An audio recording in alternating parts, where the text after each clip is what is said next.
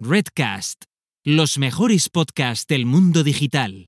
Hola, soy Chus Naharro del podcast Gadgetocast y estás escuchando Tribucaster, el podcast de los podcasters.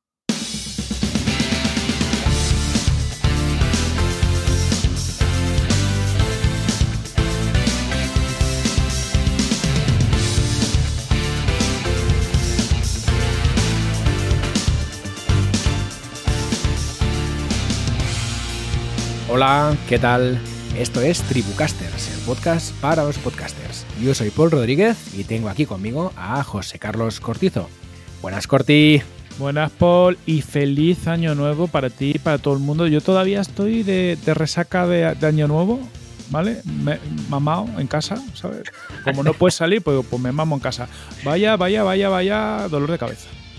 Una imagen un poco triste, déjame que, te lo diga, pero bueno, sí. corramos un tupido velo.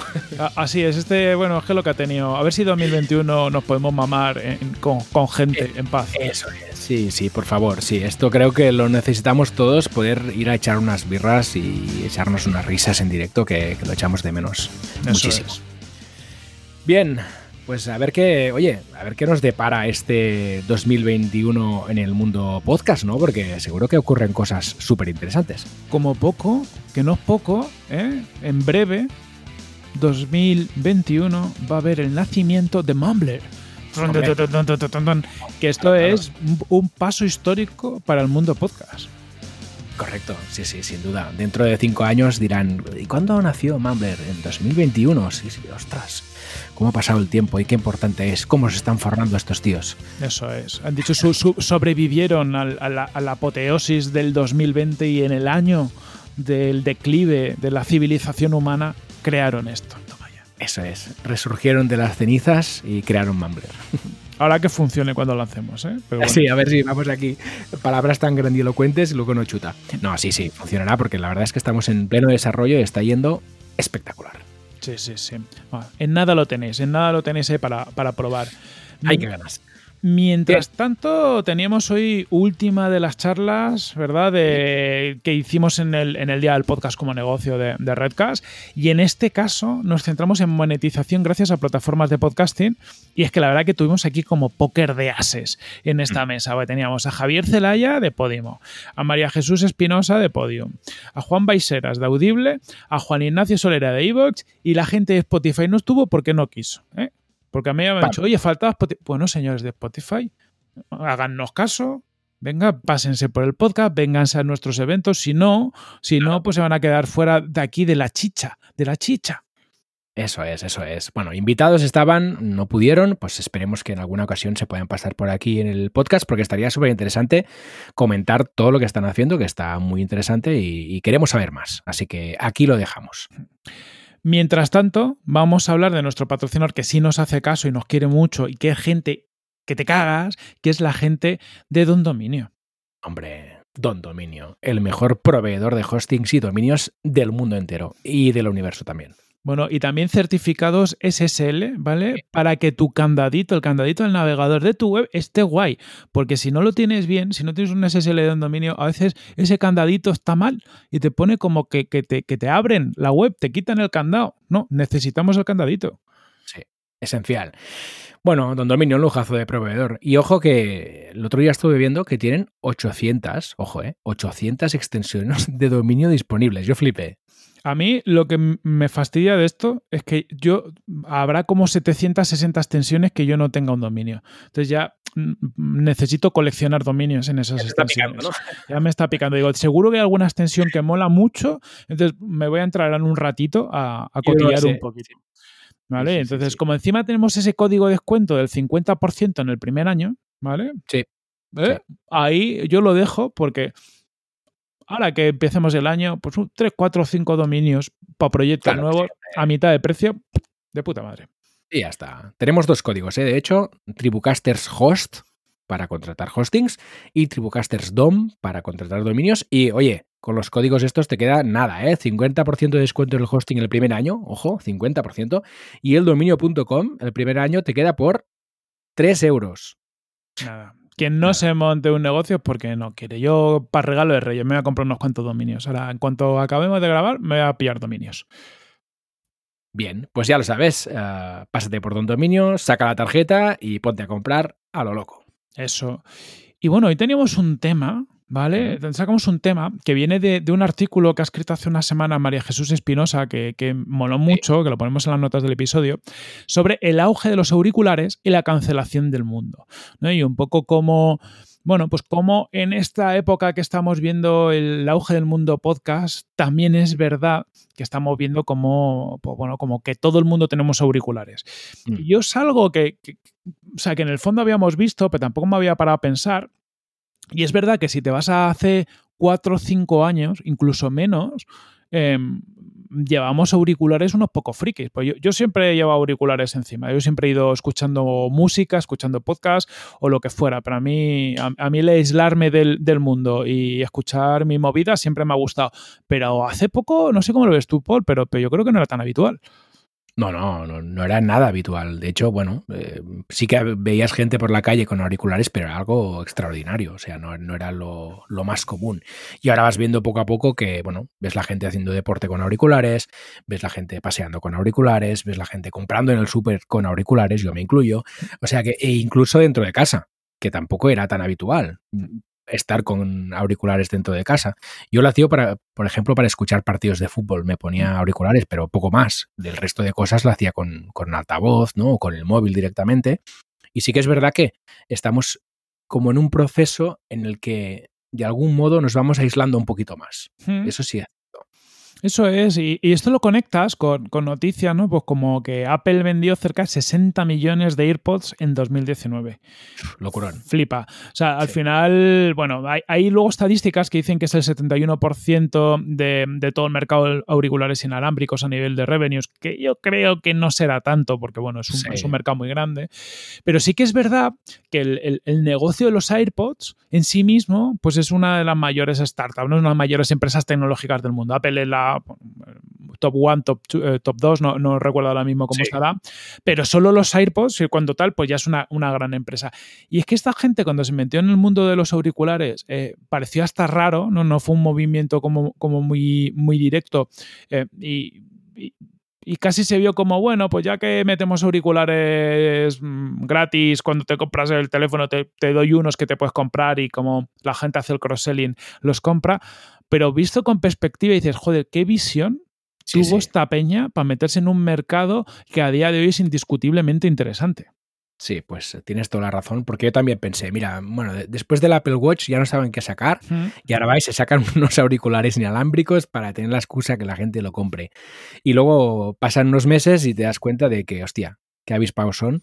Así que la próxima vez que saquen algo, antes de juzgar, mejor nos lo miramos un poco, ¿no? Porque la verdad es que los tíos tienen mucha visión y en este caso, pues no, no, no es una excepción. Sí, ah, bueno, y ahora han sacado estos auriculares de 600 y pico pavos, que bueno, eso ya...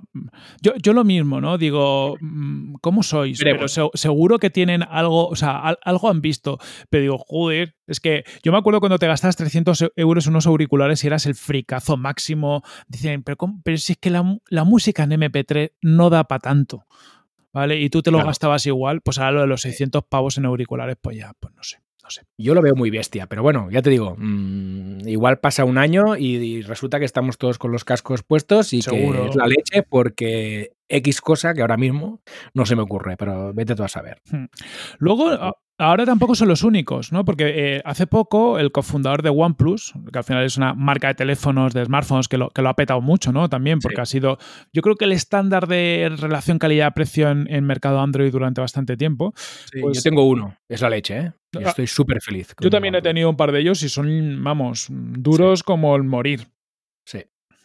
Pues Carl Pei, que es uno de los cofundadores, dejó la compañía en octubre y básicamente ha comentado que ahora él se va a meter en el sector del audio junto al inventor del iPod, con Tony Fadell, que sale en el, en el documental este de... eh, que, que, no sé si lo habéis visto, es que no sé cómo, no, no me acuerdo, no, pero hay un documental de, de todo el proceso de, de elaboración del, del, iPod, bueno, que viene de, un producto an- que, anterior que, quiso constru, que quisieron construir, eh, ¿cómo se llama? Magic, no sé qué. Bueno, Mm. si me acuerdo, luego, luego lo, lo lo ponemos en las notas del episodio. Pues juntos están montando una empresa relacionada en mundo audio que verá la luz eh, este 2021. Ya han levantado 7 millones en, en inversión y parece por los rumores que va a tener que ver también con auriculares, pero mucho más. O sea, es como que están tratando de envisionar un poco el futuro del audio. Sí, es que, bueno, eh, sin duda, eh, con las noticias que hemos comentado ya se ve, el tema auriculares mm, va hacia arriba y pasarán cosas, y también el tema audio en general, como siempre comentamos en este podcast, también va para arriba. Entonces, bueno, ya vas viendo movimientos ahí interesantes de gente que maneja mucha pasta, que se va enfocando hacia aquí, y veremos si, si luego salen solo por el tema hardware, por el tema software, por el tema contenidos, pueden salir por distintos puntos, ¿no? Hmm. Y yo te diría, yo 2020 es el año en el que yo pensaba que el, que el, que el audio estaba creciendo, pero siempre iba a ser un, la, la segunda B. ¿Sabes? Decías, el vídeo es la Champions y el audio es la segunda B. Era un poco mi visión. Uh -huh. Y ahora yo cada vez tengo más claro que el audio yeah. aspira a ser Champions. Ya no está tan claro, ya no está tan claro. Yo creo que sí, que estamos viviendo un movimiento de, de convertir el audio en un contenido al nivel del cine o al nivel de las series de televisión o al nivel de los grandes shows de, de tele, ¿no? y quizá eh, lo logremos. Quizá llega un punto en que sea, esté al mismo nivel o incluso más. Mm, yo creo que sí. Vamos por ahí. Hay, hay, cosas muy chulas en audio. También lo comentamos en un episodio, ¿no? Eh, eh, Clubhouse, esta aplicación que te permite sí. hacer chats de audio. Hay otros movimientos al, al, respecto. El audio es más cómodo que el, que el vídeo. Yo creo que el, el, eh, el vídeo en el fondo, cuando ves los inicios de, YouTube, para muchas cosas se usaba como canal de audio con, con imagen, ¿no? Es decir, al final es, o mejor es que no existían, no estaba tan, tan fácil el, la introducción a, a, Mundo Podcast, o, o, bueno, a YouTube lo hizo muy bien, pero que en el fondo para muchas cosas no hace falta esa parte, parte visual. Eh, hay, hay, elementos que sí, ¿no? Para ver una serie tiene sentido, para ver un tutorial de algo en directo tiene, tiene sentido, pero la mayoría de los contenidos, de muchos contenidos que se consumen en, en YouTube se consumen por, en el fondo por el audio. Sí. O, o, o, lo visual es un subproducto. Eh, y con todo esto envolvente, ¿no? De, de, que cada vez estamos más acostumbrados a escuchar, y todo, todo este movimiento que estamos, hemos comentado hoy de, de, de, auriculares, crecimiento y demás, para mí cada vez queda más claro. Sí, pues coincido. Y bueno, no, quisiera extrapolar mi caso al de la mayoría, pero sí que es verdad que yo me doy cuenta de que estoy más tiempo escuchando solo que escuchando y viendo. O sea que a lo largo de mi día escucho mucho más que, que no estoy viendo vídeos o estoy viendo la televisión, por ejemplo. Y si eso al final sucede con la mayoría de la población, pues está claro que como poco a nivel de horas de consumo va a ser mucho más el del audio que el del vídeo.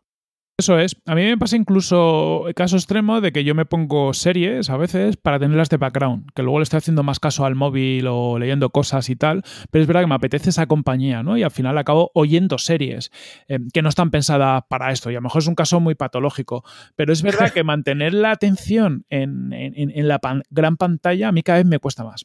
Claro, eso es, porque no puedes estar haciendo otras cosas. De hecho, ya comentamos en este podcast que Netflix estaba planteando la opción de poder ofrecer sus series solo en versión audio. Sí, o sea, muy, muy interesante. Bueno. 2021 va a ser un año del audio muy interesante.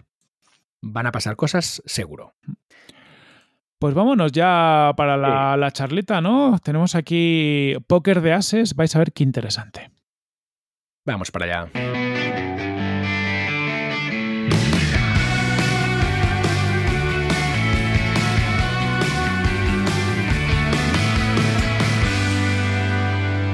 Y ahora pasamos un poco pues, a ver la, visión de las plataformas. ¿no? Hemos estado hablando un poquito desde, siempre desde el punto de vista del podcaster y, vamos a traer el, otro lado y discutir sobre, sobre todo esto. Entonces tenemos un plantel de lujo también aquí, ¿vale? Tenemos a, a los representantes de, de, las principales plataformas que están apostando por, por, el podcasting con los que vamos a hablar. Javier Celaya de Podimo, Juan Baiseras de, de Audible, Juan Ignacio Solera de, de iVox y María Jesús Espinosa Los Monteros de Podium. Y nos vamos a estar un ratito con todos ellos. Mira, Super Dream Team de plataformas, ¿qué tal? ¿Cómo estáis todos? Muy bien, Hola, buenas noches. ¿qué tal? Hola a todos y, le vamos a dar caña. Eh, aquí va a haber muchos ojos puestos porque ha, habido muchas preguntas a lo largo del día que, iban dirigidas a, vosotros, o sea que, iremos respondiendo eh, muchas de ellas. Pero arrancamos con algo facilito. Paul, vamos a hacer un aperitivito, ¿verdad? Venga, va, empezamos con preguntándos a, a todos cuál es vuestra visión del panorama actual de la industria del podcasting. A ver si lo podemos hacer breve y así vamos rapidito. Eh, si queréis podemos empezar por el orden que está el vídeo. Juan Ignacio, si quieres empezar tú y luego vamos bajando. Bueno, ahora, ahora, es espírico y, tendente hacia la profesionalización, ¿no? Por dar un titular, entiendo que es lo que quieres, algo, algo rápido, ¿no? Sí. Genial. María Jesús. Bueno, yo creo que estamos en un momento verdaderamente fascinante, eh, absolutamente tendente a la, profesionalización, como ha dicho Juan Ignacio, y yo creo que en camino de convertirlo en una industria absolutamente sólida y, sostenible. Javier. Pues sí, coincido plenamente. Yo añadiría más audiencia, más oyentes, más gentes que van a descubrir el podcast, porque todavía hay mucha gente ahí fuera que no conoce este formato y eso va a significar más escuchas, más ingresos y más contenido. Juan.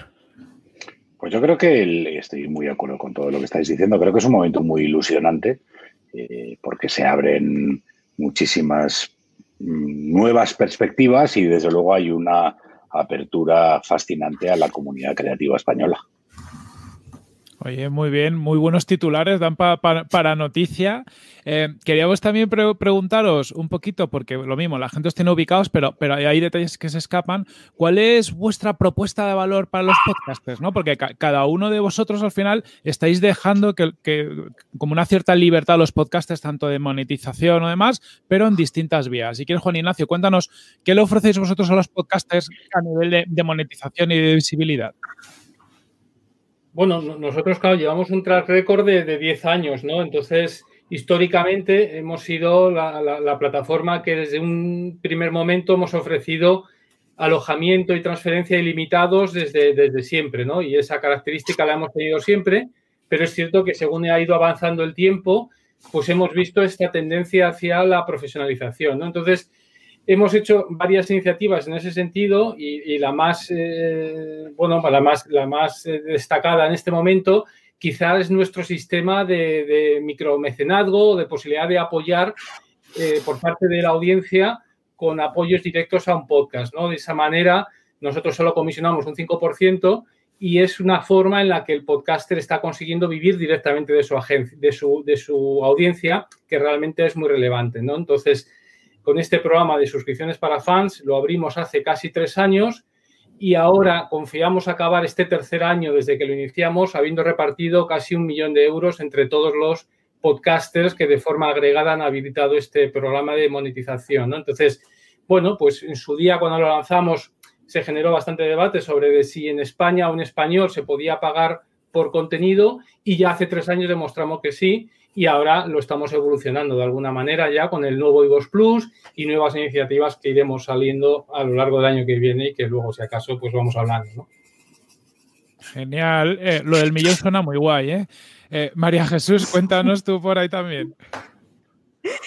Eh, a mí también me ha encantado lo del, lo del millón, siempre, siempre queda muy bien. He dicho que un millón, ¿eh? No, no, llegamos al millón, pero confiamos. No, pero bien, bien, muy cerquita de ello, ¿eh? Muy buen titular, pues eso siempre, siempre queda genial. Eh, bueno, nosotros eh, realmente yo creo que hay como cinco, cinco grandes eh, conceptos para los podcasters. En, primer lugar, importante un, pago fijo por, por, porque, estén, porque formen parte de, Podium cuando hacemos estos, estos fichajes. En este sentido, creo que es, es importante pagar a, los, a los creativos. ¿no? En, segundo lugar, que formen parte del catálogo de Podium con todo eso lo que significa en cuanto a, que convivan con shows de, gran calidad. Em, en tercer lugar, por supuesto, la monetización aparte eh, con, formando parte de Podium, ya sea a través de publicidad dinámica como branded content o, publicidad, menciones nativas. En cuarto lugar, yo creo que es importante que, casi a veces ejercemos con ellos una labor de agencia en todo lo que tiene que ver con la gestión de PI, de adaptación a otros formatos. Y en último lugar, yo creo que es importante, o desde luego así nos lo trasladan muchos de ellos, es que nosotros en Podium apostamos por la multidistribución. ¿no?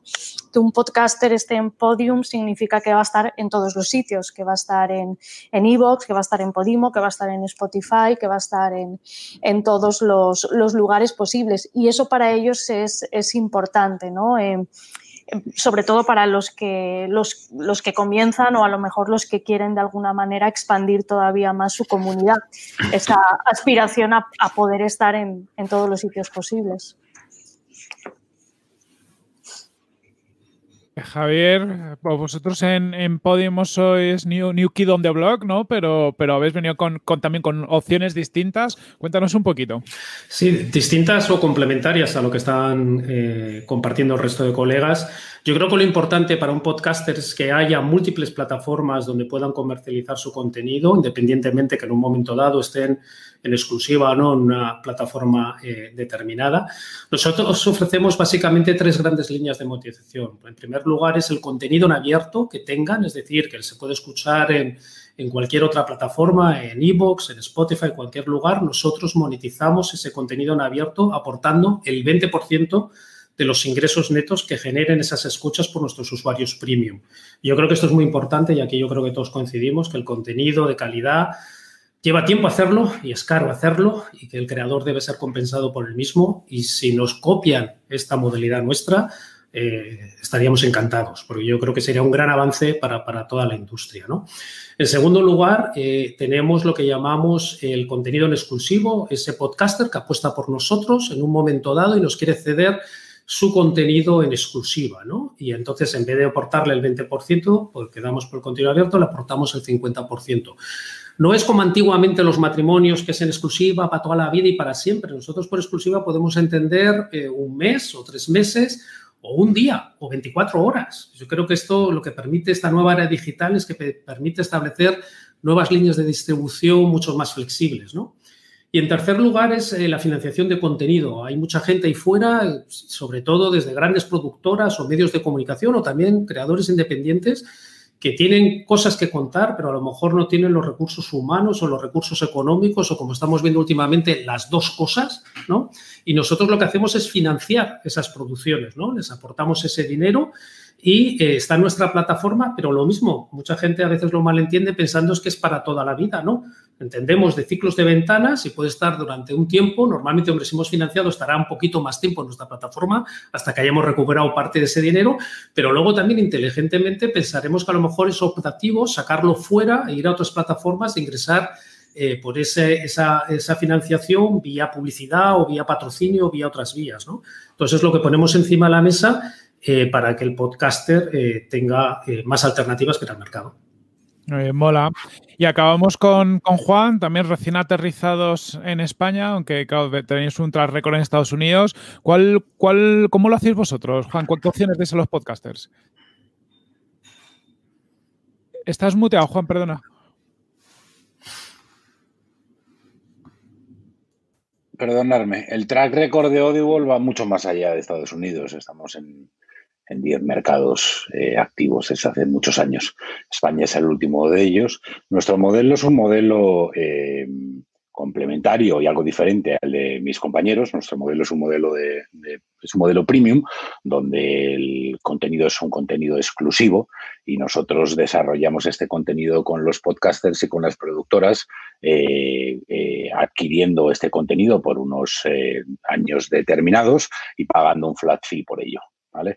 Por lo que nuestro modelo es uno, en este caso, eh, no es tan rico como el de Javier en este caso, o el de, o el de, el de María Jesús o el de Juan Ignacio. Y, la verdad es que hemos apostado por un contenido exclusivo que lo que pretendemos es que tenga un nivel de calidad muy alto, tanto a nivel de, de guion, de producción y, por supuesto, de distribución.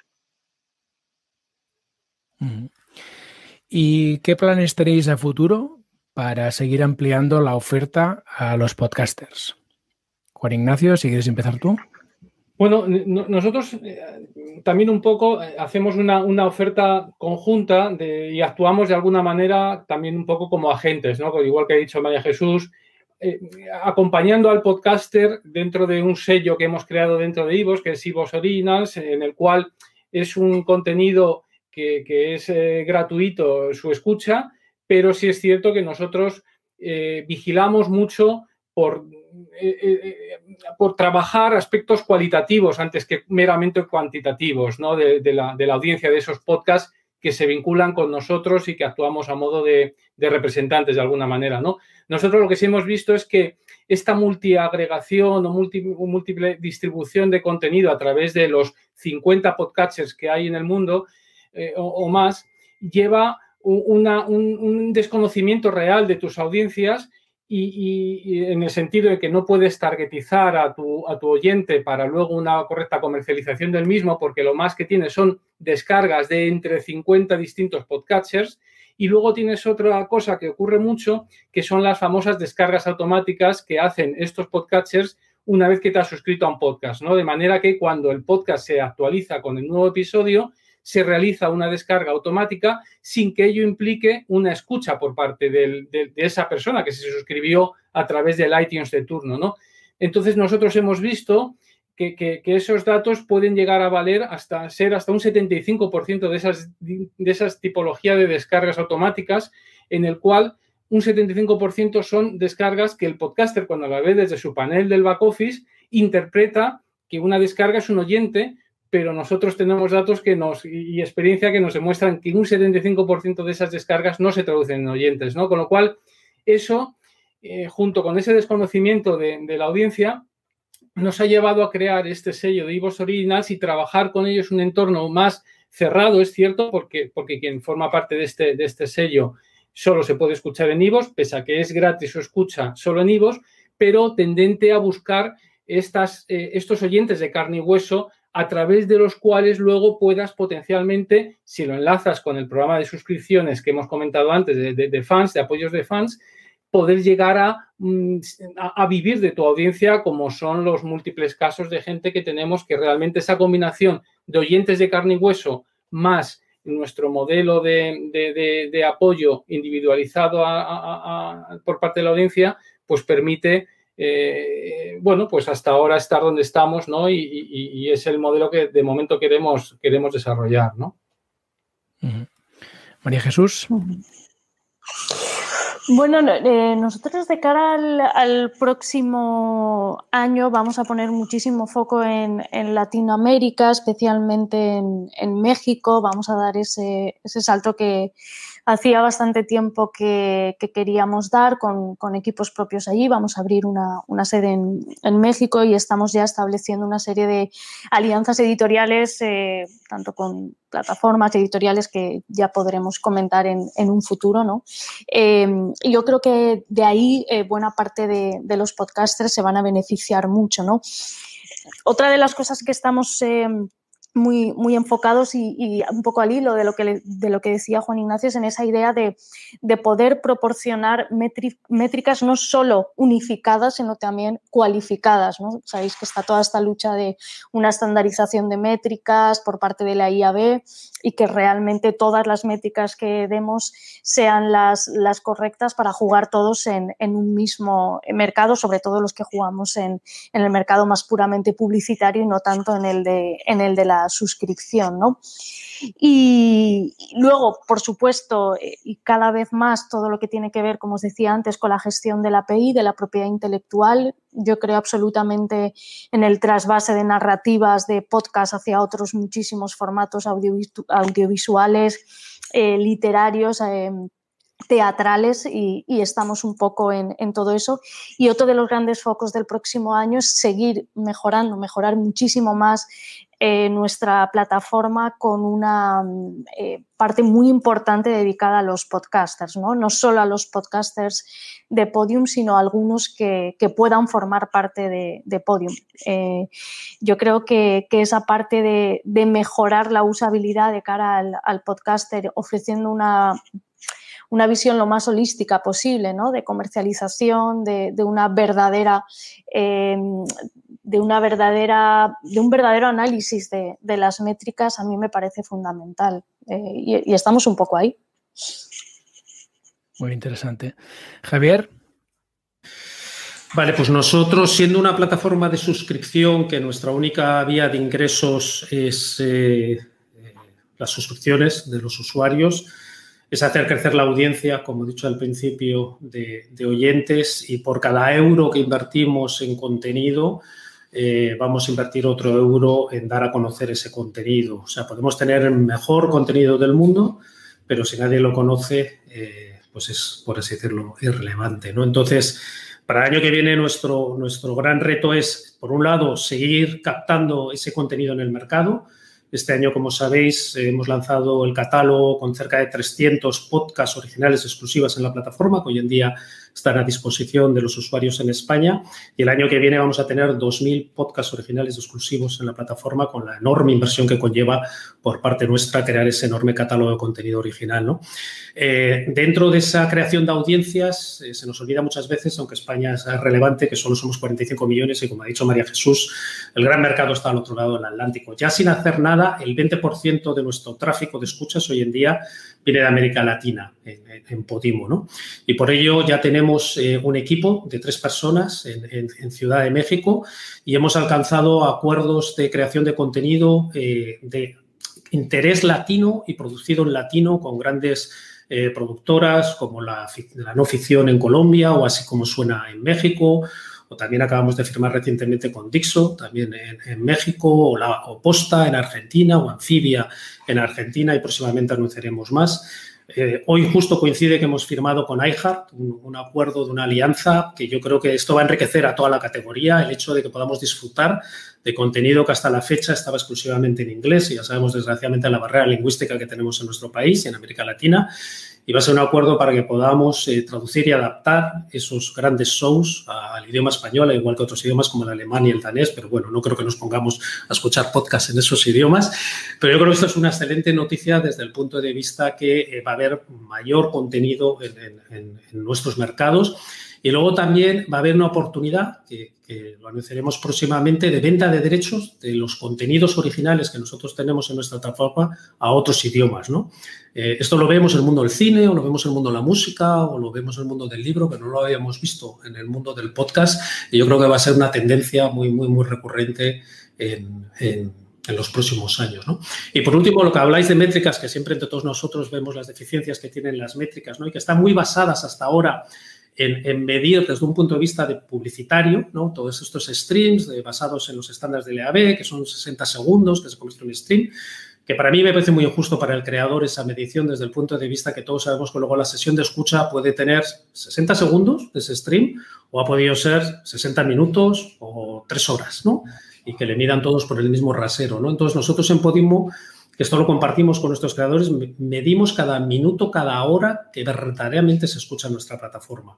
Y de esa manera un creador sabe eh, eh, cuánto de su contenido se ha escuchado, si se ha escuchado hasta el final, medimos todos estos ratios de, finalización y demás, y le compensamos por las horas, minutos escuchadas, no por los streams, estas 60 segundos eh, que, mide la publicidad desde el punto de vista del impacto del alcance. ¿no? Si vamos a un mundo de pago, como estamos viendo en el resto de las industrias creativas, yo creo que es positivo que se compense por el consumo verdadero eh, de cada uno de ese creador, eh, porque a lo mejor alguno tiene un impacto mediático de 60 segundos y se lleva más de lo que responde verdaderamente luego en el consumo real que ha tenido ese contenido en el mercado. Estáis comentando todos cosas muy interesantes. Juan, en vuestro caso. Pues mira, en nuestro caso estamos en plena construcción del proyecto, eh, aprendiendo, bien, eh, con el derecho a equivocarnos y con el derecho eh, a, innovar igualmente, ¿no? yo creo que cada país es un mundo, que los, la oferta del podcasting es verdaderamente local y que hay que desarrollarla dentro de, en conjunto con la comunidad creativa eh, local, que es lo que nosotros estamos haciendo ahora mismo, intentando ser una pieza más de la dinamización de la industria a través de proyectos que sean proyectos de alta calidad y de interés por parte de la audiencia. Si una cosa tenemos nosotros es que medimos muy bien el impacto y el desarrollo de cada uno de los podcasts y sabemos muy bien cómo está funcionando a nivel de audiencia y entonces a partir de ese momento iremos, eh, como os decía, eh, eh, construyendo más el proyecto en función de, esa aportación de datos. Nosotros eh, hemos comenzado con, una, con unos géneros que, que creemos que son los más demandados por la audiencia española en este momento, ¿vale? Eh, después de haber analizado a través de la investigación de mercado y de la experiencia de otras plataformas como las de mis compañeros, los géneros que más y mejor funcionan, y en función de esto hemos generado pues tres grandes verticales, uno que es el, el ayúdame a crecer, si lo quieres llamar así, a nivel de podcast, que son todos aquellos podcasts que te ayudan a crecer personal y profesionalmente. Pues, nosotros en nuestra oferta están los cursos de inglés de, Bogan eh, o el humor dentro de Bogan con un podcast que se llama This Book is the Milk, están los proyectos de podcast del Sapunset dentro del mundo de mindfulness, están los proyectos de escuelas de negocios como ISDI o o instituto de empresa. Eh, luego, dentro de lo que es el gran eh, paradigma ¿no? de, del entretenimiento, lo que nosotros llamamos Ayúdame a escapar, pues aquí tenemos un montón de podcasts que son apuestas muy importantes que van desde el humor, donde están Antonio Castelo con No te lo vas a creer, que está funcionando francamente bien, a IPs muy importantes como pueden ser La que se avecina vis a vis o los podcasts de True Crime de, de Mona León con Hablas Miedo. Y luego, dentro del mundo del Infórmame, es decir, nosotros apostamos mucho por una información información mucho más sosegada que no esté relacionada con el ímpetu de la información del día a día, donde ahí tenemos pues los podcasts de sesión de control de Rubén Amón o los de Ana Pastor, en quien dice que con el equipo de Neutral. Y aquí es donde, como os digo, estamos construyendo ahora mismo una oferta que vamos poco a poco y vamos midiendo cómo funciona y en función de esa de, de la información que vamos obteniendo por parte de, la audiencia, pues vamos apostando más por un lado o por otro y corrigiendo el tiro, ¿vale? Pero con la humildad de, ser, de estar empezando, ¿vale? Y de, y de, como os decía, tener la oportunidad de hacer desarrollar la clase creativa española en estos tres sectores. Mola, eh, porque al final son enfoques muy distintos y complementarios todos, o sea que, está claro que hay, hay, espacio para hacer muchas cosas. Eh, ya ha sacado Javier el tema del otro lado del charco, ¿no? que es una, de las cosas donde siempre nos miramos. Eh, ¿Vosotros creéis que, que, el ser podcaster acabará siendo una profesión en España y Latinoamérica como puede estar empezando a pasar ya en Estados Unidos, ¿no? que ya hay bastante gente, entre comillas, que pueda vivir del podcasting? ¿O, no nos podemos comparar con países anglosajones a ese respecto? bueno, nosotros tenemos varios casos de gente que, puedo afirmar que viven del podcast, ¿no? Y de hecho, la primera vez que me dijeron, he dejado mi trabajo porque ahora con esto de, los, de los apoyos de, mi audiencia me da para vivir y lo he dejado, bueno, pues la primera vez que me lo dijeron me, echaba a temblar en el sentido de, de la responsabilidad, ¿no? Pero sí es cierto que, obviamente no todo el mundo va a poder llegar a vivir del podcast, igual que no todo el mundo puede vivir de cualquier otra actividad de, forma autónoma, ¿no? Pero sí es cierto que cada vez más irán dando este tipo de iniciativas. Lo que pasa es que sí es cierto que los enfoques que, hemos, que tenemos aquí en este panel pues son distintos, ¿no? Quizá nosotros estamos más enfocados en el podcast más o en el podcaster más, más amateur, más de, más de calle, y aquí hay otras producciones pues que obviamente que son más manufacturadas, entre comillas, que todo lícito y pues, por supuesto que, que, no es ni, o sea, pero que hay distintas tipologías de, de, podcast y de podcasters, ¿no? Entonces, creo que hay cabida para todo y, la, oportunidad es, sobre todo lo que decía antes Javier, dar a conocer y potenciar la, la categoría como tal, que bueno, que nosotros llevamos 10 años en esto y es ahora en esos últimos dos años cuando yo puedo salir a la calle o mi madre puede decir, mi hijo se dedica a esto del podcast y más o menos la entienden, porque hasta ahora, eh, eh, vamos, imposible que pudiera explicar a otra, a otra amiga a qué, a qué se dedica su hijo, ¿no? Y decía algo de Internet, que era la manera en la que al final acababa la conversación, ¿no? Sí, yo estoy, estoy de acuerdo eh, totalmente con Juan Ignacio porque además esta pregunta de, eh, de si todo el mundo puede vivir del podcast, yo creo que nos la han hecho a todos los que estamos aquí, bueno, por lo menos a mí me la han hecho un montón de veces. Y, yo también respondo un poco parecido a lo que dice Juan Ignacio, ¿no? Pues, pues no lo sé, yo no sé si todo el mundo que estudia interpretación va a poder eh, vivir de, de, ser actor. De lo que estoy convencida es de que ahora es probablemente el mejor momento que está viviendo la industria del podcasting en español para vivir de ello si entendemos vivir eh, de ello, ser un profesional del, podcasting, que puede ser o bien esa parte eh, de vivir de tu propio podcast, como dice Juan Ignacio, con una comunidad que a lo mejor no es excesivamente grande, pero que te sirve para, subsistir y desde luego como decían eh, tanto Juan como Javier, eh, se está de alguna forma potenciando el tejido creativo en, español del mundo del audio como en ningún otro momento, ¿no? Y, eso me parece eh, fundamental. Creo que estamos, y vuelvo a insistir en, ello, en, la edad de oro, ¿no? Lo decía Jorge Carrión este fin de semana en el, en el New York Times del podcast, y, por ejemplo, que mm, eh, en octubre tuve la suerte de publicar un artículo en el País Semanal que fue portada del País Semanal dedicado al podcast. Nunca había eh, pasado eso y mi madre también pudo decirle a sus amigas, mi hija ha escrito esto del, podcast, ¿no? Eh, yo estoy de acuerdo en que, en que todos los que estamos aquí en, momentos determinados podemos competir eh, por algunas cosas. Yo creo que más bien lo que somos son, son partners necesarios y, que lo que estamos haciendo y lo que yo creo que, vamos a empujar entre todos es em, dar a conocer el formato, porque es absolutamente cierto eh, que no es tan conocido y yo creo que la llegada de Audible, por ejemplo, o de Podimo con una inversión potente en, marketing que, a lo mejor muchos de, mm, nosotros no, podemos hacer es fundamental y arrastra a toda la, categoría. Entonces yo diría que si en algún momento eh, mucha gente puede vivir del podcast, yo creo que es este. Javier, ¿cómo lo ves tú?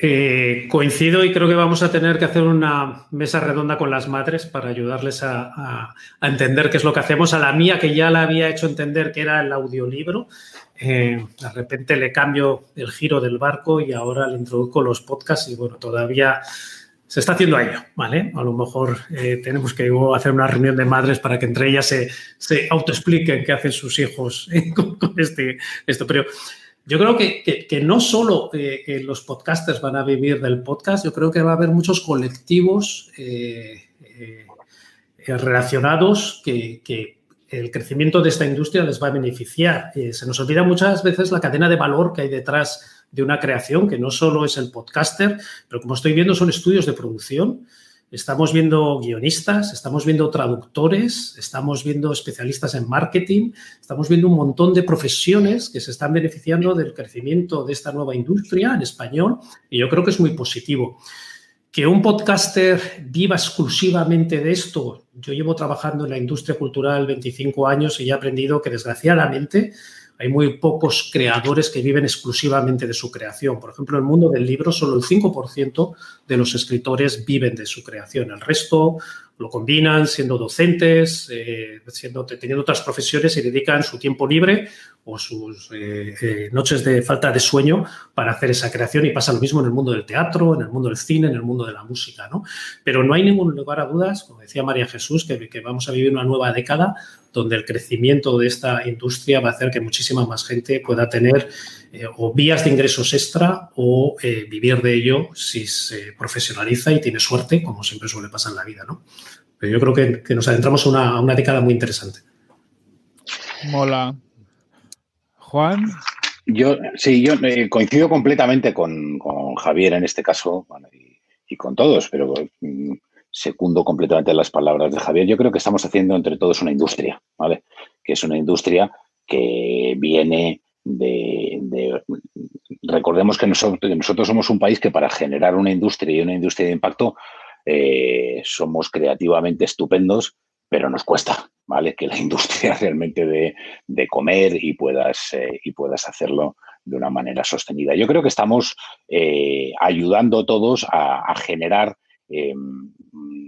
¿cómo lo llamaría? El latido de la cultura en audio, ¿no? Ese latido de la cultura que, en audio que, se está popularizando y generalizando. Hace tres o cuatro años el podcast era mucho más desconocido de lo que es hoy y hoy, pues volviendo al discurso de las madres, yo creo que a mi madre Mm, también le digo podcast y casi, casi que acierta, ¿vale? Que, puede saber de, qué estamos hablando y a lo que se dedica su hijo igualmente. Yo creo que, estamos haciendo industria y el ejemplo es los cuatro de las cuatro empresas que estamos aquí, algunos precursores como es Juan Ignacio, otras valientes como es María Jesús eh, y, bueno, y Javier es que es un, Javier es un todoterreno, un histórico y un tipo maravilloso en este sentido en la cultura digital porque lleva tantísimos años eh, eh, haciendo una labor extraordinaria en este sentido. Entonces, yo lo que creo es que realmente estamos haciendo un ecosistema de creadores. Estoy completamente de acuerdo con Javier que ahora mismo este ecosistema de creadores no son solamente los narradores o los podcasters, sino toda la industria que hay detrás.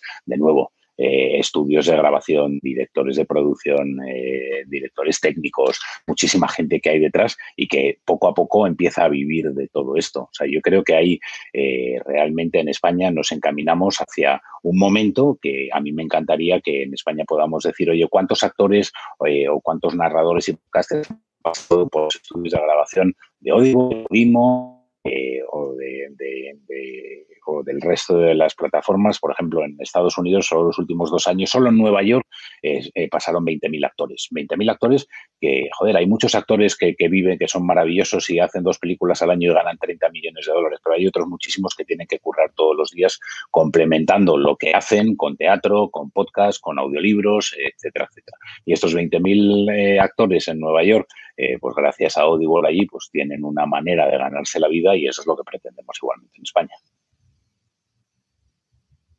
Mm. Sin duda es un momento histórico. Ahora os voy a pedir que os pongáis en el, papel de un podcaster independiente para preguntaros si fueras un podcaster independiente, ¿qué haríais en su lugar para intentar vivir de su podcast? Juan Ignacio. Vamos a ver, eh, si, dentro de todo este colectivo que hemos hablado de potenciales players que pueden llegar a, vivir de la industria del podcast, que ya Javier y Juan han llegado a, hablar de, guionistas, eh, bueno, eh, traductores, etcétera. Efectivamente, si lo ampliamos y lo vemos desde ese otro punto de vista, que nosotros ahí no hemos entrado, eh, se me escapa, ¿no? Pero que indudablemente seguro que, va a haber ese, recorrido por ahí, ¿no? Desde, nuestra, desde nuestro ámbito y nuestro nicho, que es más el podcast del amateur desde su casa, bueno, nosotros lo que proponemos es un, es, eh, un vínculo con nosotros, como he comentado un poco antes, que lo que hacemos es un programa de aceleración y visibilidad en el sentido que le posicionamos de alguna manera frente a nuestra comunidad de, casi 5 millones de usuarios únicos al mes y, de ahí, primero, esa, esa, esa, audiencia, ¿no? Y a partir de ahí, el tener esas otras herramientas, como he comentado antes, que pudiera ser eh, la, de, la, del micromecenazgo, pero también otras como puede ser el propio reparto publicitario que nosotros hacemos a, estos podcasters dentro del programa de Originals, ¿no? Pero lo hacemos siempre teniendo en cuenta esos aspectos cualitativos que son los que más nos preocupan, que no es eh, a, tanto la descarga, sino a tanto tu suscriptor activo. Y nosotros tenemos una métrica que nos gusta mucho, que es la de cuántos de tus suscriptores realmente te escuchan al mes siguiente. Porque suscribirse es muy fácil. Es en un momento dado, yo hago en mi stream de, podcast, veo uno que me llama la atención, le doy una escuchada y digo, ah, me suscribo. Y es un clic. Lo difícil es conseguir que esa suscripción no sea, como antes he comentado, una descarga en tu podcatcher automática que no se traduzca en la escucha, sino que realmente cuando esté deseando y que cuando hagas la nueva publicación eh, sea un oyente y que realmente le dé al play para escuchar, ¿no? Entonces, ese, cuando, cuando, cuando un, podcast en Ivos alcanzas ese 25%, que ojo, que parece poco, pero, pero, pero debemos muy medido, y de ahí el 75% que nosotros sabemos de descargas ficticias, pues si le damos la inversa a ese 75, nos queda ese 25, tú con conseguir ese 25% de suscriptores activos, nosotros ya te empezamos a pagar un suelo mínimo garantizado de 200 euros al mes, ¿no? es una manera un poco distinta para conseguir el, reforzar y, trabajar esta monetización, siempre vinculada a esa aceleración, nosotros te damos un chorro de, oyentes y a partir de ahí es un poco tu responsabilidad como podcaster y tu mérito como podcaster el conseguir esa, ese, ese, aspecto cualitativo del suscriptor, que es el hacerlo recurrente y a partir de ahí iniciar ese camino que bien puede ser con ese, ese flat fee que nosotros pagamos cuando has conseguido ese objetivo o esos otros planes de monetización vía, vía el apoyo directo del podcaster o el Ivos Plus, ¿no? Es un poco ese es el camino que nosotros ofrecemos al, a ese podcaster que pudiera estar ahora viéndonos, pero ante todo, y ya acabo, lo principal es tener una pasión y, tener la capacidad de transmitir y contarla para conseguir ese engagement a partir del cual vas a conseguir esos aspectos cualitativos que nosotros valoramos. Si no, es difícil que los consigas. ¿eh? Si, no, si no tienes ese punto diferencial y, que hace que, cuando tú publicas no puedo esperar al darle al play para escuchar, pues será difícil, ¿no? María Jesús.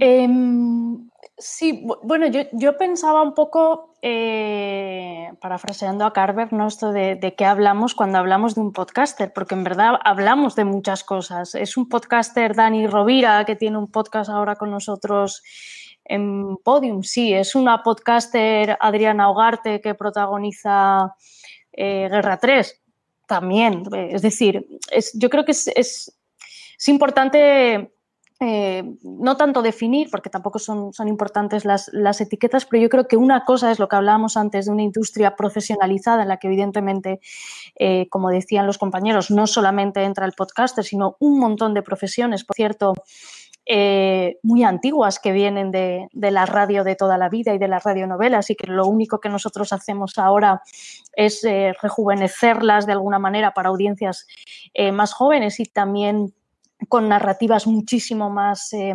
em, heredadas probablemente de, estas grandes plataformas eh, de vídeo bajo demanda como Netflix o HBO, trasladando eso al, mundo del audio.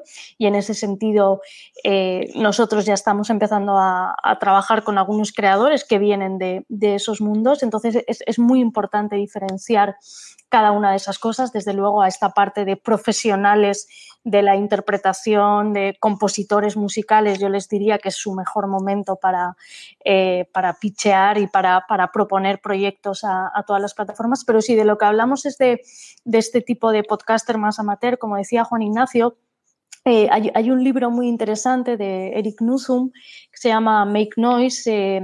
Eh, una pequeña guía para, podcasters, creo que está publicado solo, solo en inglés, y él dice una cosa eh, muy interesante y, que a mí me gusta y cuando estoy en algún taller o en alguna universidad eh, siempre se lo, se lo digo a los alumnos, que es que el éxito de un podcast depende casi siempre de dos, grandes elementos, el compromiso y eh, la valentía creativa. ¿no? El compromiso, y creo que lo decían antes los compañeros del Daily, es decir, la persistencia, las tasas de abandono de podcast que existen y jamás actualizan un episodio es eh, enorme, eh, es enorme.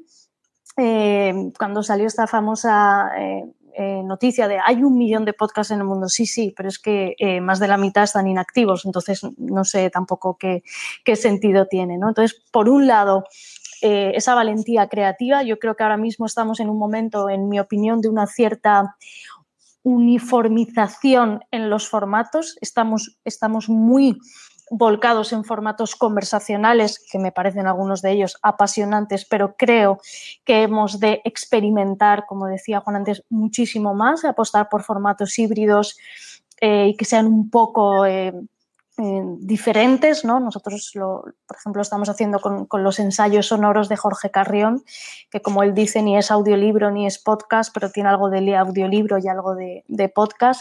Em, y luego la, persistencia, ¿no? Esta idea de que realmente em, pues es probable que, es decir, no solo con haber publicado 10 episodios de tu podcast y, esperes que llegue todo el mundo y, eh, y, que las masas lleguen a ti y estén deseando poner tu, el, play a, tu episodio. ¿no?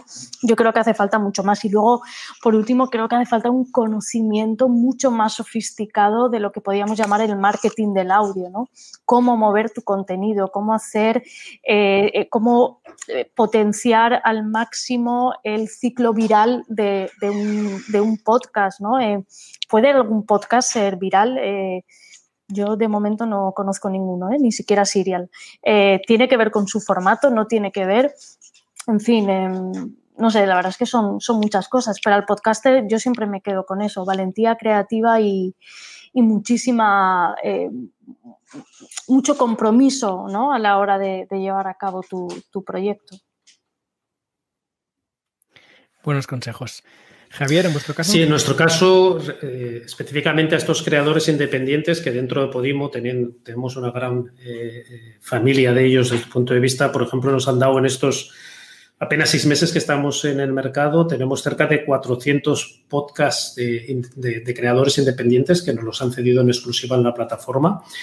Y yo mi recomendación es que lo prueben todo, porque como estamos viendo hay diferentes oportunidades u opciones en el mercado y que en, un momento dado de su evolución creativa, pues puede que una plataforma le convenga más que la otra o que le apetezca hacer una serie o un contenido específico para una plataforma en un momento para otra, que en algún momento esté en abierto, que otra vez esté eh, eh, en exclusiva, que otra vez tenga patrocinio.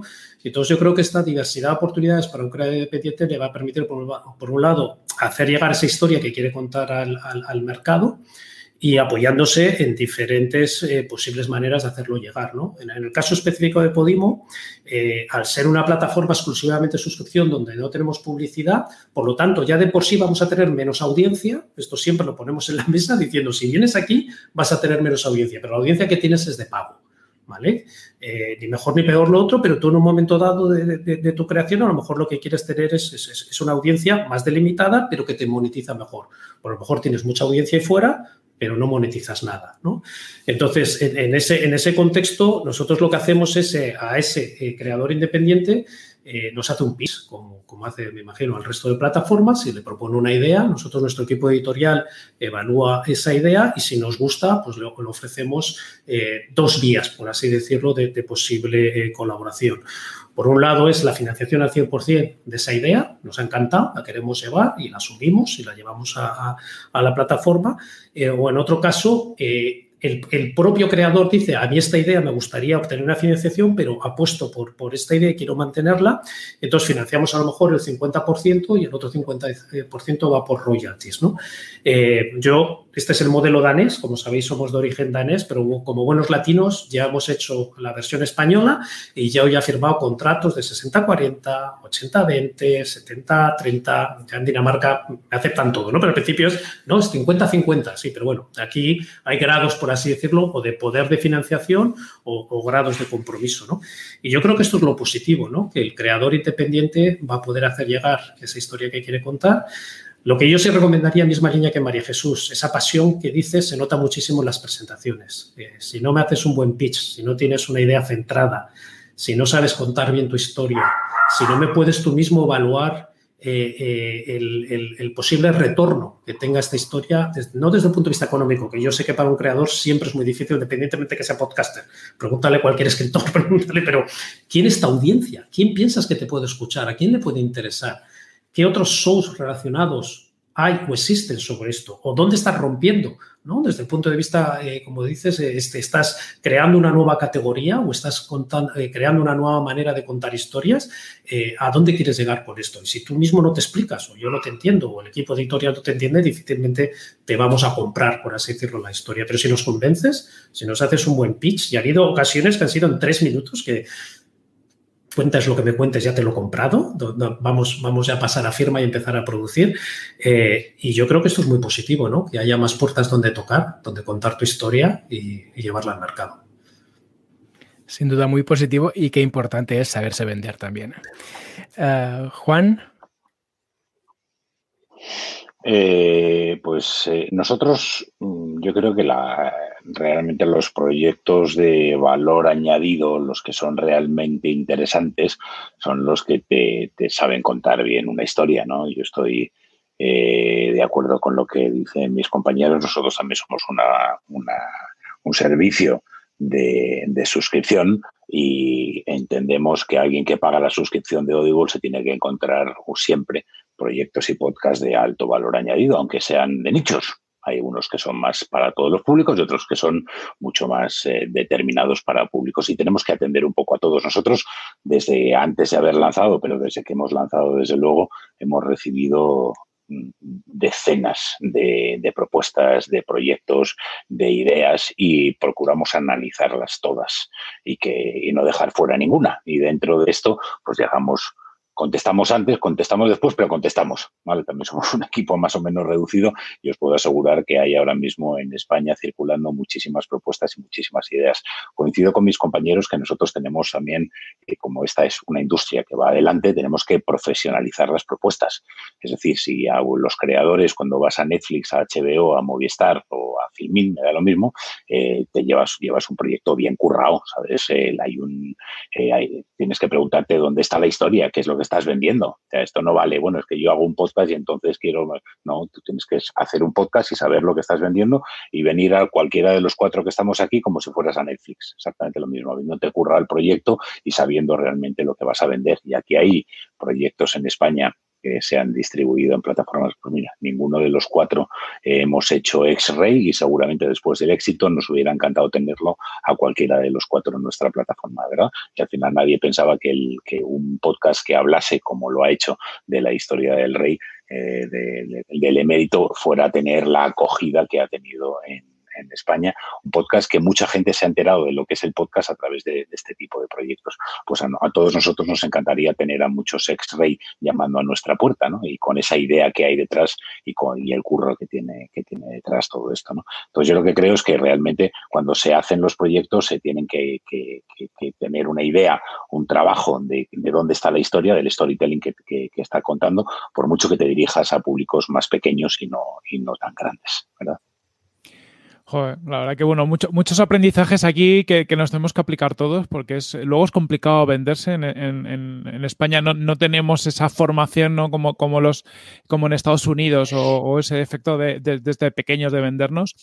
Em, quería sacaros ahora otro tema porque a lo largo de la jornada hemos tenido por aquí a Antonio Runa de la órbita de Endor que, ha sido un poco oscuro en cuanto al futuro de las plataformas.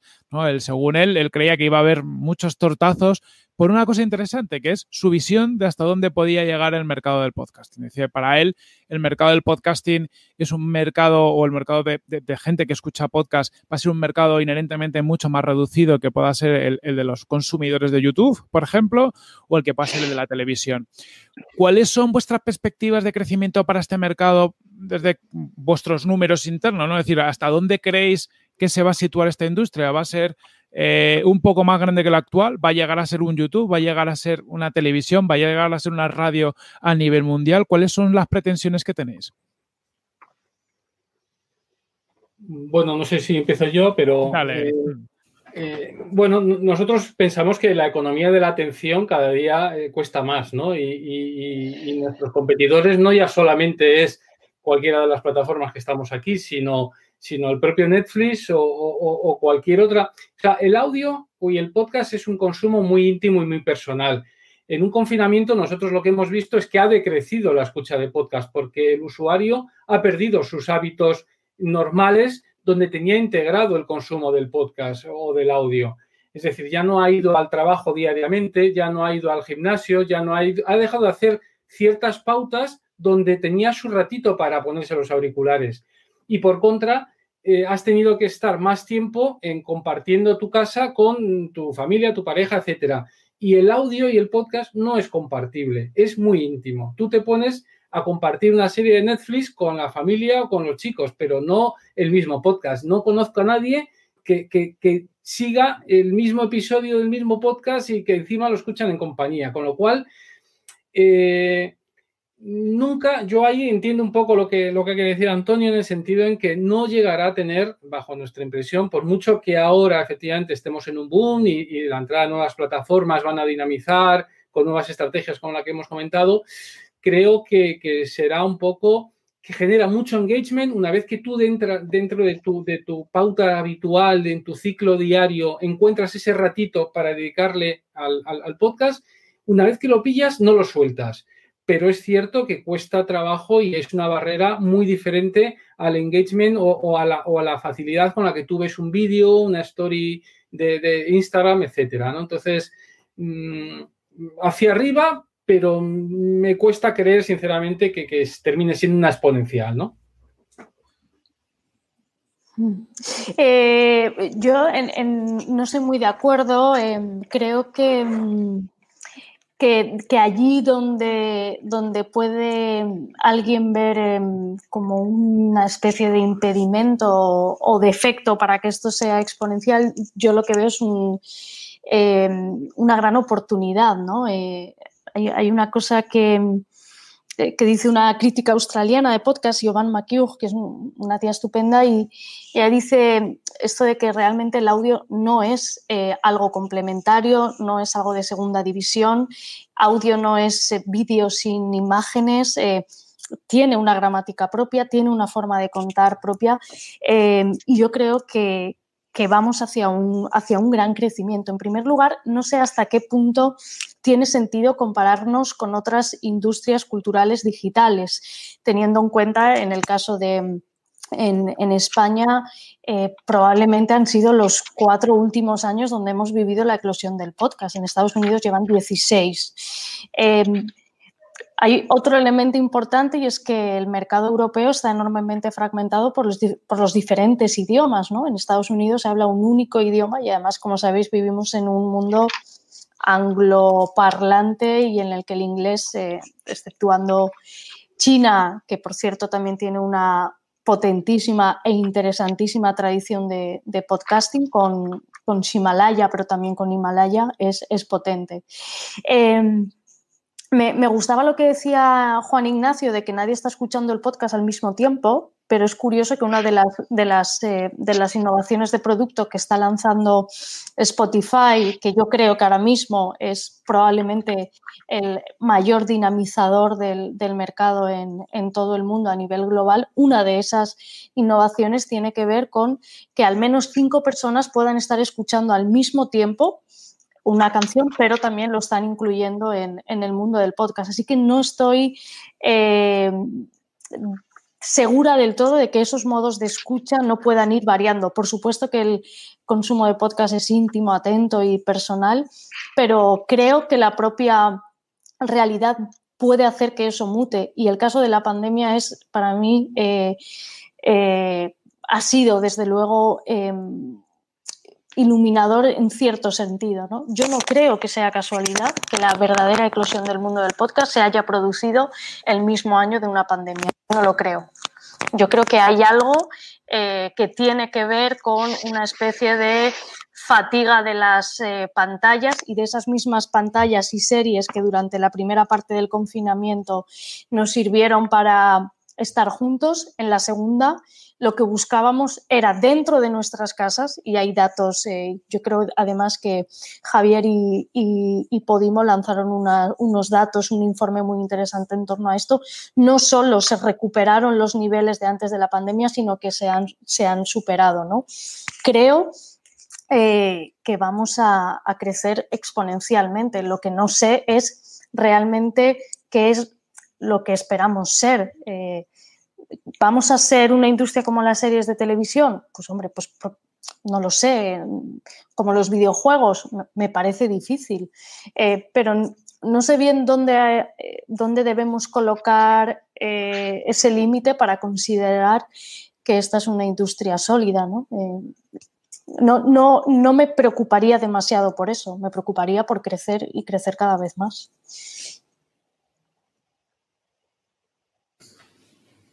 Me toca, ¿no?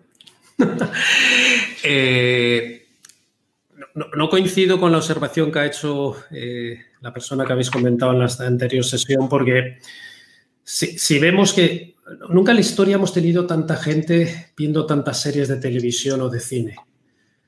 Nunca en la historia hemos tenido tanta gente escuchando música.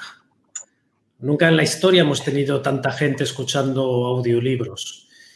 Y la confusión yo creo que viene es que intentamos ver que lo cerramos o, lo analizamos desde el punto de vista de los formatos, pero nos olvidamos que lo que están haciendo es un modelo nuevo de consumo. Lo que están consumiendo es contenido digital en formato streaming. Y este nuevo formato de consumo es, por un lado, imparable y creciente. Y es ahí donde entran ahora los podcasts. Entonces, si lo que estamos analizando es que las personas que hasta ahora escuchaban podcast de manera unitaria, de manera singular, van a pasar a esto, eso no es creciente. Pero verdaderamente el reto, y un poco lo que ha dicho Juan Ignacio, es, miles de personas, millones de personas que están escuchando en YouTube, convertir esos oyentes gratuitos de YouTube, oyentes de contenido podcast de pago. Y eso es ilimitado por así decirlo, de crecimiento que tiene esta industria.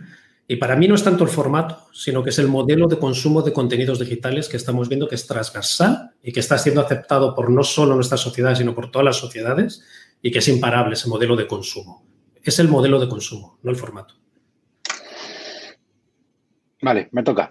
Y, y, lo cierro. Yo no estoy para nada de acuerdo eh, con eh, lo que decía vuestro compañero, pero para nada, para nada. Eh, yo, lo, para empezar, lo que me pregunto es por qué debemos ser YouTube para tener éxito.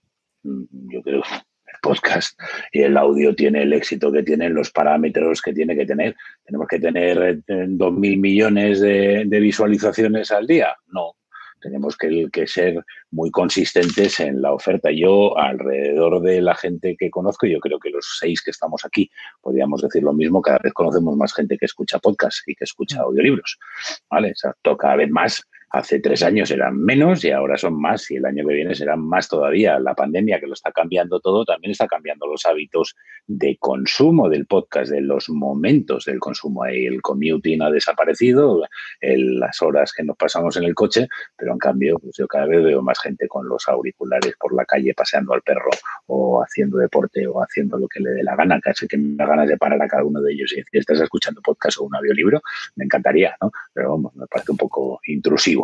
Eh, lo que os quiero decir es que yo creo que estos hábitos de consumo del audio cada vez son mayores y no estoy para nada de acuerdo en de que eh, vaya a, haber una colisión por la oferta de, por el exceso de oferta de plataformas. Evidentemente, el, cuantas más plataformas haya que vayan tirando de la industria hacia arriba, mejor va a ser el contenido y más van a ser los, eh, la, audiencia. Y la audiencia en la justa medida de, los parámetros donde va a estar la calidad de, la propuesta de audio, que por supuesto va a ser en esa apuesta por la comunidad creativa y el reconocimiento de la gente de que el audio en España es cada vez mejor. Daros cuenta que nosotros venimos de un país de audio, nosotros hemos sido siempre un país de radio, ¿vale? Porque como éramos un país pobrezón, eh, pues aquí había poca tele privada, entonces la gente escuchaba mucha radio. Y yo creo que esa cultura sigue existiendo y va a tirar de esto para arriba.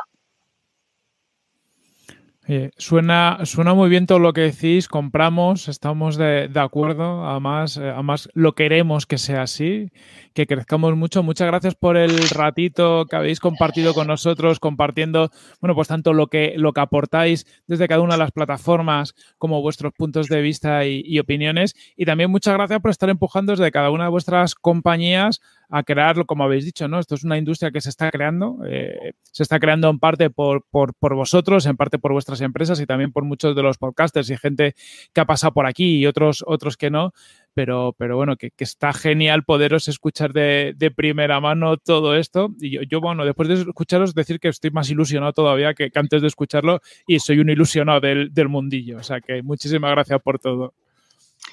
Gracias a vosotros. A vosotros por organizar. Gracias a vosotros. Ha sido un placer.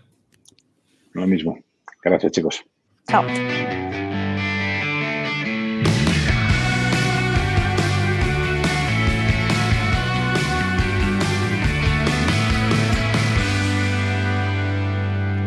Oye, pues muy guay esta mesa redonda con todas las perspectivas de los distintos players del, mundo podcast, ¿no? Sí que tuvimos algún comentario tras la, tras la charla de, Sune, que en su día nos decía, joder, es que habéis mezcla un poco churras comerinas, en el sentido que Podium a lo mejor no, no encaja tan bien, pero también comentar que para nosotros encajaba desde el punto de vista del podcaster, ¿no? Es decir, lo que queríamos transmitir, más que plataformas puros de, de, podcasting, pues como puede ser iBox, ¿no? Donde, donde haces distribución, eh, queríamos traer de pues, las grandes apuestas del mundo de la industria que están apostando por invertir de una forma u otra o generar revenue de una forma u otra a los creadores de, de contenidos. Y aquí es donde, sobre este marco, donde encajan todas ellas.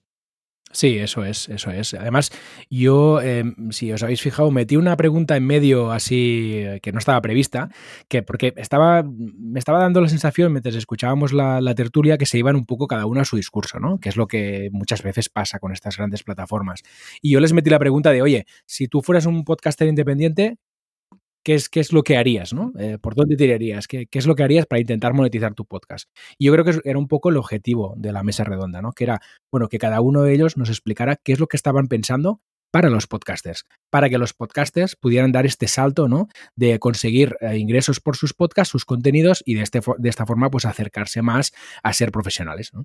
Eso es, así que nada, yo creo que el próximo año cuando hagamos algo así les tenemos que achispar un poquito, unas copichuelas o algo para que se suelten, ¿vale? Porque yo creo que, que ha faltado, estaban muy formales, ha, habido mucha información sí. muy interesante, pero, pero bueno, era, era complicado. También es verdad que ya estamos avisados, porque nosotros intentamos que esta mesa redonda fuera las podcast wars ¿eh? y, sí. y, y, básicamente nos dijeron todos, si estamos creando mercado, no, no hace falta ponerse así, no os vengáis arriba, chavales. Es cierto, nosotros ya queríamos por el viento de fondo y algo más épico, música épica, ¿no? La batalla de los... Y no, y no, no, no quisieron entrar en el juego.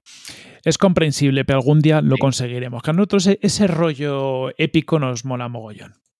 Así es, así es. Muy bien, pues ya si os parece vamos terminando. Recordaros que nos podéis encontrar como siempre en tribucasters.com y en Twitter e Instagram como tribucasters. Eso es, seguirnos por ahí y también seguir a nuestros amigos de Don Dominio que han patrocinado este episodio y que nos ayudan mogollón y hacen que todo esto sea posible. Iros a dondominio.com y recordad que tenemos unos códigos de descuento, ¿vale? Que bueno, para que pilláis vuestro hosting y vuestros dominios a mitad de precio, una pasada. Eso es, Tribucasters Host y Tribucasters DOM. Y darnos mucho amor, ¿vale? Ahora que se acercan los Reyes Magos y que estamos en estos maravillosos días donde nos regalan cosas y con eso tenemos más amor dentro de nosotros, os vais a Apple claro. Podcast, ¿eh? le dais ahí, cuando veis estrellitas, marcáis la quinta estrella, ¿vale? Se tienen que iluminar todas, ¿vale? Si, si no hay ninguna iluminada, está mal, es el otro lado, ¿vale? La, todas las le dais y ponéis ahí, pues yo qué sé, cuál es vuestro podcast, que os parecemos muy guapos, lo, lo que queráis.